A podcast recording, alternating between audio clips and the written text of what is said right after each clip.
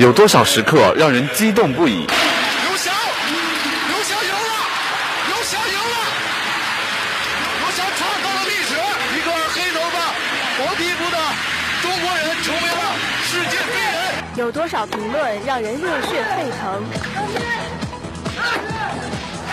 从此，罗兰加勒斯的球场上将会飘扬着中国的五星红旗。有多少故事让人为之动容？可能很多人都知道，到目前为止，林丹拿了十八个世界冠军。但是其实我自己会觉得，呃，我最看重的一个冠军是我第一个世界冠军。我相信篮球可以带给很多希望小学的学生这种有意思的这种游戏活动，包括通过体育可以希望他们去增强自己的自信，呃，增强自己的身体素质，希望可以带给他们希望。一切尽在聚焦，聚焦，聚焦竞技场。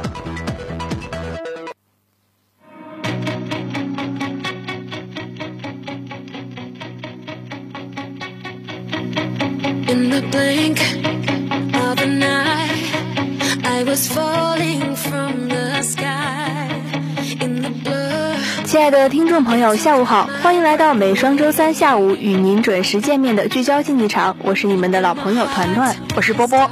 那在经历了半个多月的阴雨天气后，武汉今天总算是放晴了。虽然气温依旧很低，但只要有阳光，人的心情就非常的好。没错，其实初中的校园也是非常美的，特别是金黄的银杏树叶，很多同学都会忍不住停下来拍照。那团团今天中午呢，就忙里偷闲，趁着大好的阳光，和同学一起到狮子山广场前的银杏树下拍了许多照片。那在这里呢，也鼓励大家趁着好的天气，多出门走动走动，锻炼锻炼。阳光和体育真的是绝配哦。没错，好的，话不多说，接下来就让我们进入今天的体坛资讯板块吧。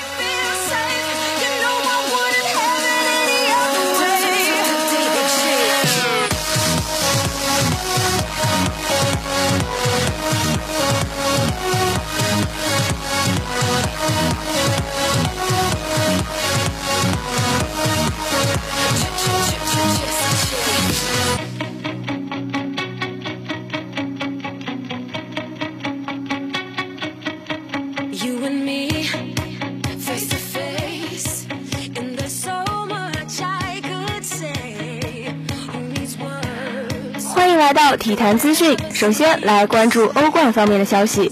北京时间十一月二十五号凌晨，欧冠小组赛 E 组第五轮开始第二场较量。巴塞罗那主场六比一狂胜罗马，积十三分，提前夺得头名。苏亚雷斯和梅西均梅开二度，并助攻一球。皮克和替补阿德里亚诺也有一球进账。内马尔和哲科点球被扑出，哲科中场前打进安慰球。巴萨成为首支欧战至少净胜意甲球队五球的西班牙球队，取得在坎塔诺球场第一百场欧冠胜利，仅次于皇马在伯纳乌一百四十八胜，创造十七次夺得欧冠小组头名的最高纪录。罗马成为首支三场冠军杯至少丢六球的球队。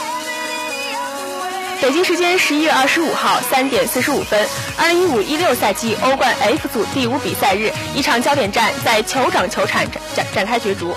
阿森纳主场三比零完胜萨格勒布迪纳摩，桑切斯助攻厄齐尔梅开梅开二度。阿森纳将在末轮同奥林匹亚科斯展开出线名额。阿森纳此前一比二克服萨格勒布迪纳摩，这是对阵克克罗地亚球队的首次失利，而。萨格而萨格勒布迪纳摩此前五次客战英格兰一平四负未尝胜绩。弗拉米尼替换受伤的科奎林出场，坎贝尔回到首发，拉姆塞伤愈复出后回到替补席。北京时间十一月二十五号凌晨，二零一五一六赛季欧冠 G 组第五比赛日，一场焦点战在萨米奥尔福球场展开角逐。切尔西客场四比零大胜特拉维夫马卡比，卡希尔先拔头筹。本哈伊姆被红牌罚下，威廉和奥斯卡先后进球，祖马锦上添花。切尔西末轮将在主场对阵波尔图。北京时间十一月二十五号三点四十五分，二零一五一六赛季欧冠 H 组第五比赛日展开争夺。里昂主场一比二不敌根特，瓦伦西亚客场零比二不敌泽尼亚，泽尼特五战全胜，里昂四连败垫底。下面是 NBA 方面的消息。北京时间十月二十五号，也就是在今天下午，NBA 常规赛继续进行。勇士队主场一百一十一比七十七大胜湖人，新赛季开赛十六连胜，创造 NBA 历史新纪录。其中，勇士队库里获得二十四分九助攻，格林十八分五助攻七个篮板，汤普森十一分，巴博萨十三分。湖人队科比十四投一中，仅得四分。兰德尔、威廉姆斯和小南斯各得十分，拉塞尔八分四个篮板两次助攻。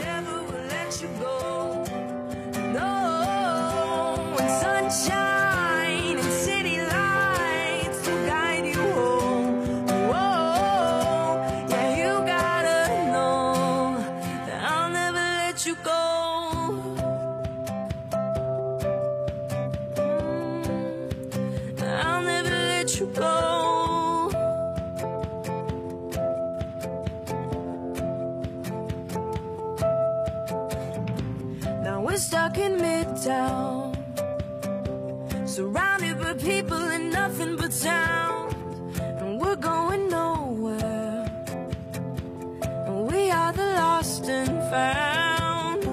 We're all over this town. Is there something or nothing you wanted to say? Do you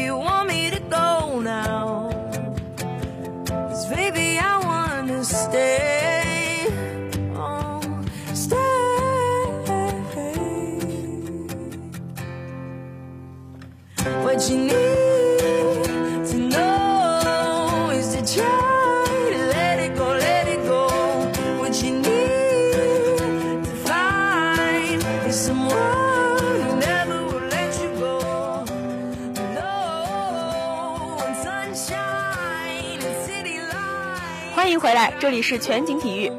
团团，你平时关注举重比赛吗？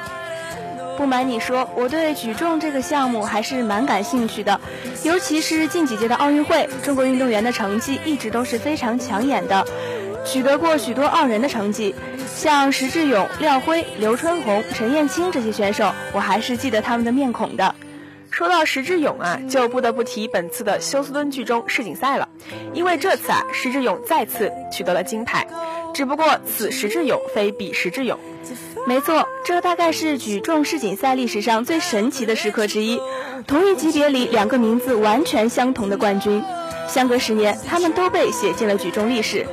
福建选手石智勇，男子六十二公斤级，零四年奥运冠军，零五年世锦赛六十九公斤级冠军。十年之后，浙江选手石智勇又在六十九公斤级上掀翻其他对手，为中国队实现该项目的四连冠。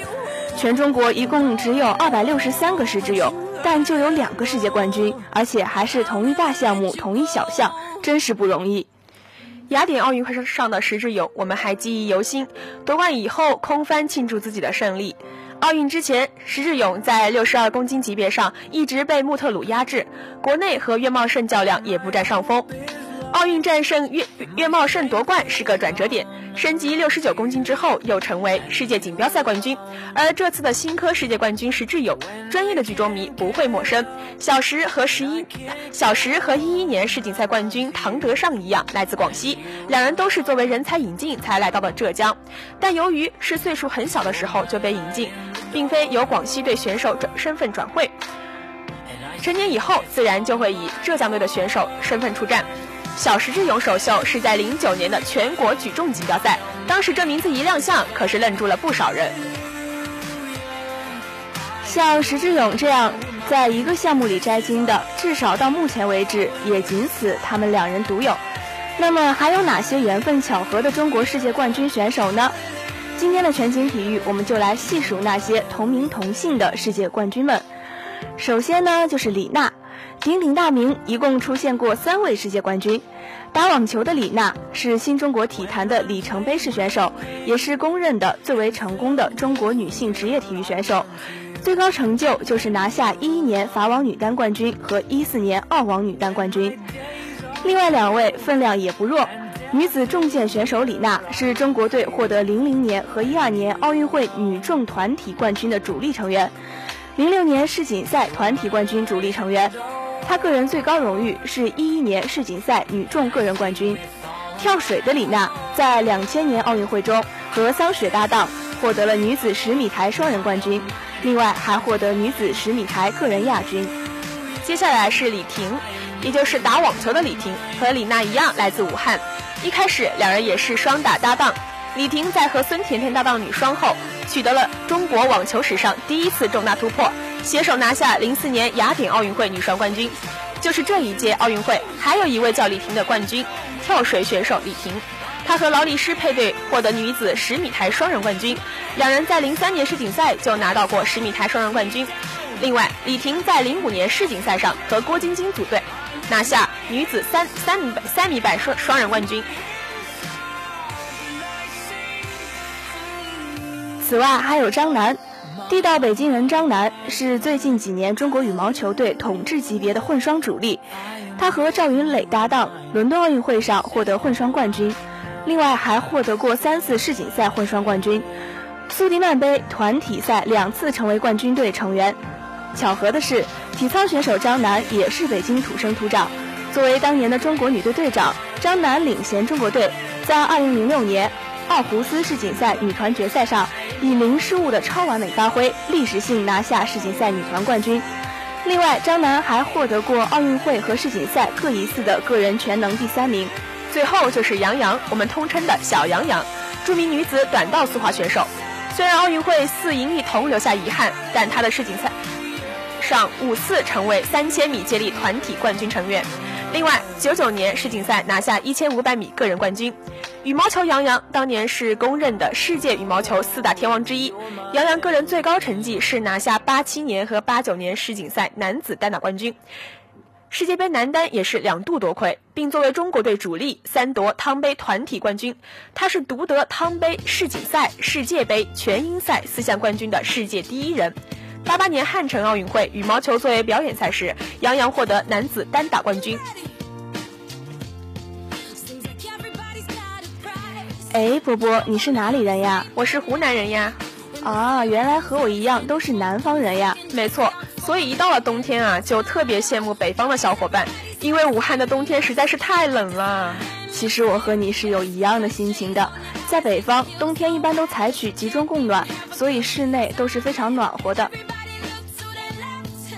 是的，一到了十月，就到了北方小伙伴向我们秀优越的时节了。对他们来，对他们呢，我只能说，你在北方的寒夜里四季如春啊。不过集中供暖其实也是有弊端的，大气污染就是其中之一。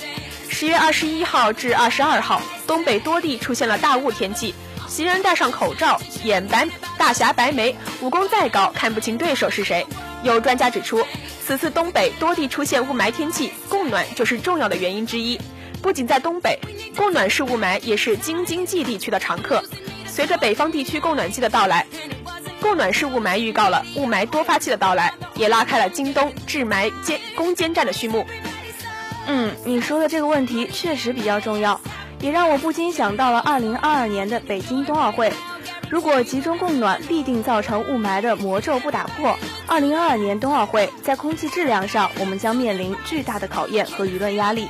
没错，日前，中共中央总书记、国家主席、中央军委主席习近平对办好北京冬奥会作出了重要的指示。办好二零二二零二二年北京冬奥会，是我们对国际奥林匹克大家庭的庄严承诺，也是实施京津冀协同发展战略的重要举措。要坚持绿色办奥，提升全社会的环保意识，加强环境治理和污染防控，把绿色发展理念贯贯穿筹办工作始终。要坚持共享办奥，积极调动社会力量参与办奥，提高城市管理水平和社会文明程度，加快冰雪运动发展和普及，使广大人民群众受益。还要坚持开放办奥，借鉴北京奥运会和其他国家办赛经验，弘扬奥奥林匹克精神，加强中外体育交流，推动东西文明交融，展示中国良好形象。坚持廉洁办奥，严格预算管理，控制办奥成本，强化过程监督。让冬奥像冰雪一样纯洁干净。最后呢，还要加强组织领导，统筹推进各项工作，确保把北京冬奥会办成一届精彩、非凡、卓越的奥运盛会。中共中央政治局常委、国务院总理李克强作出批示指出，筹办好2022年北京冬奥会，对于促进奥林匹克事业发展、进一步提升中国的国际影响力意义重大。相关地方和部门要按照党中央、国务院部署，把创新、协调、绿色、开放、共享发展理念贯穿筹办全过程，主动对接京津冀协同发展战略，有序高效抓好重点设施、重点项目建设，积极借鉴各方经验，广泛动员社会力量，节约用好宝贵资金，确保工程优质安全，把这一届冬奥会办好办精彩，推动冰雪运动普及、体育产业发展、生态环境改。善和城市治理水平提升，让更多群众参与体育健身，共享美好生活。中共中央政治局常委、国务副总副总理、第二十四届冬奥会工作领导小组组长张高丽在二十四号那天主持召开领导小组第一次全体会议并讲话。张高丽说。筹办北京奥运会时间紧，任务重，必须全面扎实开高效开展工作。要抓紧组建冬奥组委，科学设置职能部门，合理招录工作人员，组建专业精干的队伍。要科学制定冬奥会筹办总体规划，确定路线图和时间表，深入研究主办城市合同规定的三十五个重点领域。谋划好筹办期间六百多项任务的工作安排，要加快推进交通设施建设，形成快捷连通北京、延庆、张家口三个赛区的交通网络，大幅提升京张地区通行能力。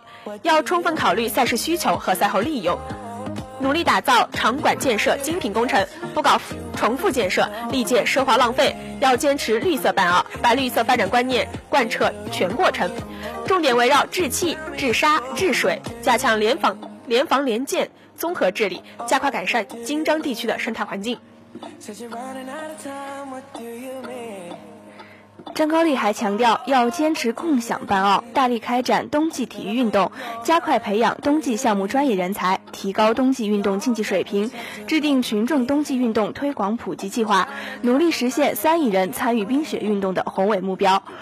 要坚持开放办奥，充分借鉴其他国家办赛经验，邀请国际奥委会、国际残奥委会、国际冬季单项体育组织及有关方面的专家参与筹办工作。要坚持廉洁办奥，建立健全规章制度，加强财务管理和财监督审计，确保实现节俭奥运、廉洁奥运、阳光奥运。要抓住筹办冬奥会重大机遇，加强统筹、主动对接，促进京津冀协同发展迈上新水平。冬奥会工作领导小组各成员单位要切实加强组织领导，按照“三严三实”的要求，心往一处想，劲儿往一处使，把各项筹办工作任务抓好、抓实、抓成、抓出成效。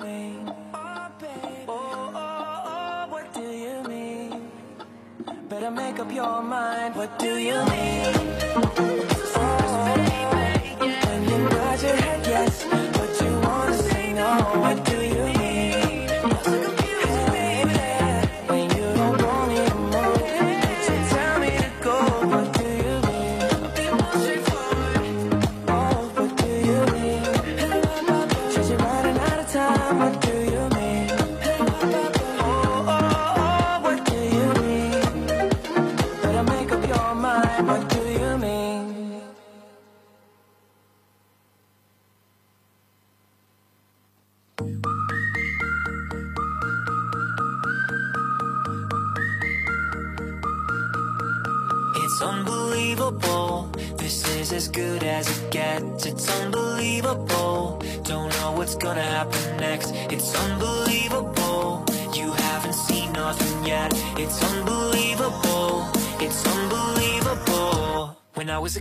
I saved up all my dough so I could buy C3PO. Put Mentos in my Diet Coke in the backseat of the bus. When I was a kid, I ate SpaghettiOs, played laser tag and G.I. Joes. And if you vowed no girls allowed, then you could join the club.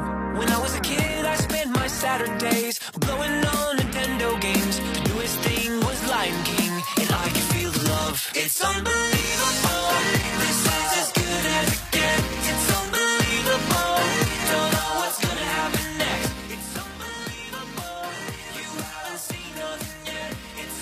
欢迎回来，这里是体坛人物。最近的体坛可谓是风云多变呢，其中最受瞩目的当属前几天的亚冠决赛了。没错，这场比赛可以说是意料之中的惊喜。埃尔克森一锤定音，恒大再登亚洲之巅的消息也是登上了各大新闻头条。那波波呢，也是在微博上关注了2015亚冠决赛这一热门话题，可以说最佳球员埃尔克森功不可没。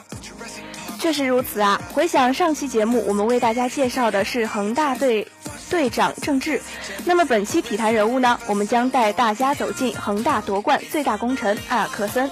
埃尔克森粤语翻译也叫艾杰臣，一九八九年七月十三号出生于巴西的科埃柳内图，是巴西职业足球运动员，司职前锋，是一名攻击型中场，现效力于广州恒大淘宝足球俱乐部。零九年的时候，埃尔克森以维多利亚球员身份完成了巴甲联赛的首秀，并帮助球队在此后的两两年联赛中获得州冠军。一一年，埃尔克森转战巴甲豪门博塔福哥队后，以八个进球、十次助攻位居当年巴甲助攻榜第二名，并首次入选了巴西国家队。一二年末，加盟广州恒大足球俱乐部。一三年，在中超联赛中打进二十四球，并获得中超最佳射手。二零一四年。中超决联赛中，以二十八球打破了李金羽零零六赛季二十六球的单赛季进球纪录，刷新了自己的，更是中超的个人进球纪录，成为当之无愧的中超最佳射手。二零一五年三月一号，埃尔克森与广州恒大淘宝足球俱乐部正式续约，合同为期四年，直至一九年二月二十八号止。球迷朋友可能都知道啊，北京时间十月二十一号，二零一五赛季亚冠联赛决赛四回合在天河体育中心结束，广州恒大以一比零击败阿尔阿赫利，三年内第二次夺得亚冠冠军，成为继伊蒂哈德后第二支两夺亚冠的球队。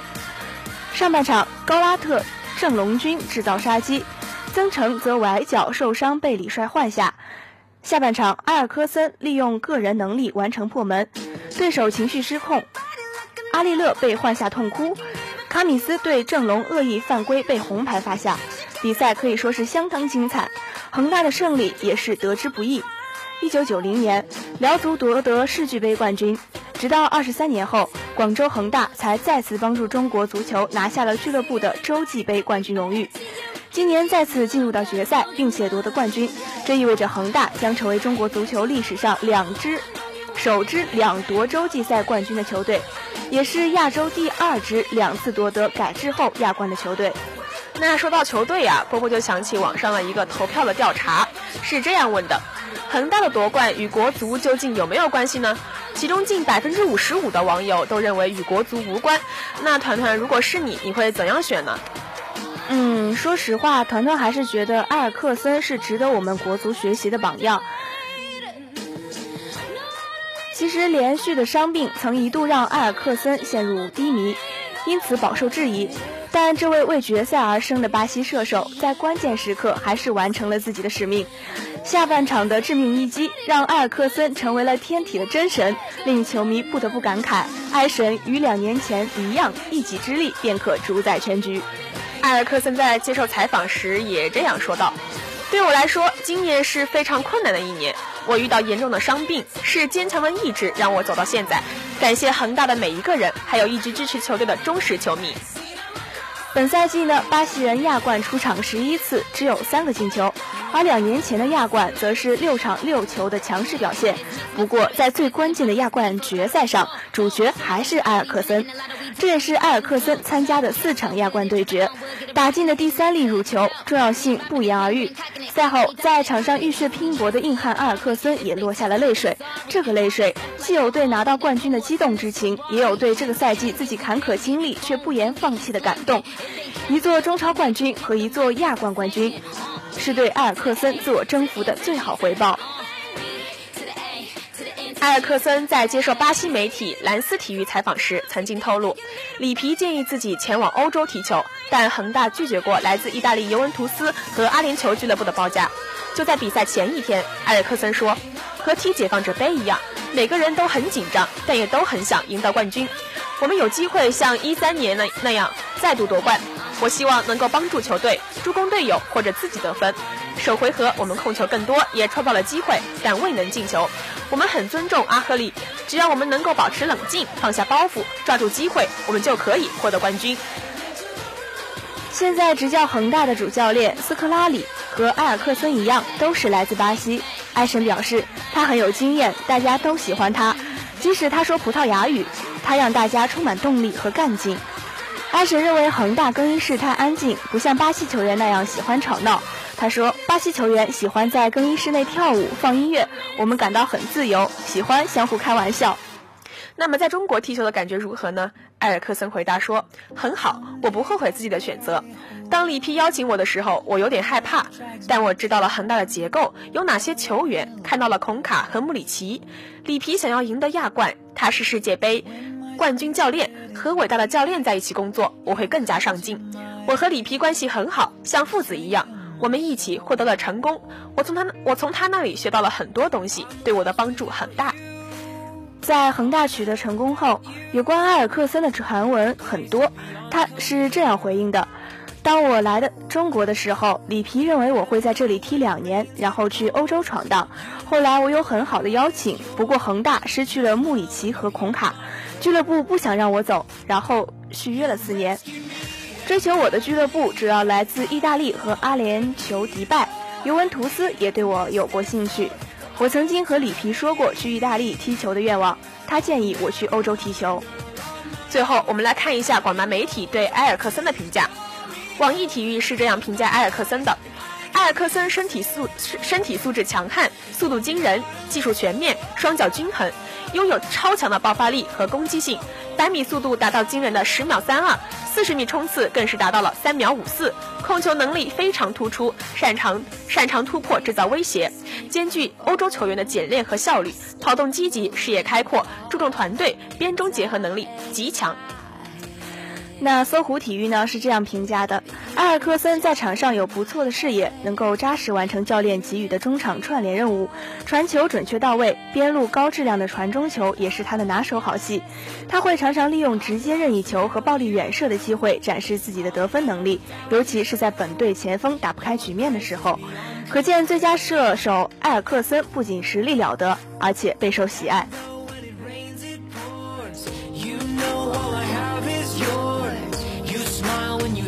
not there. You rescued me.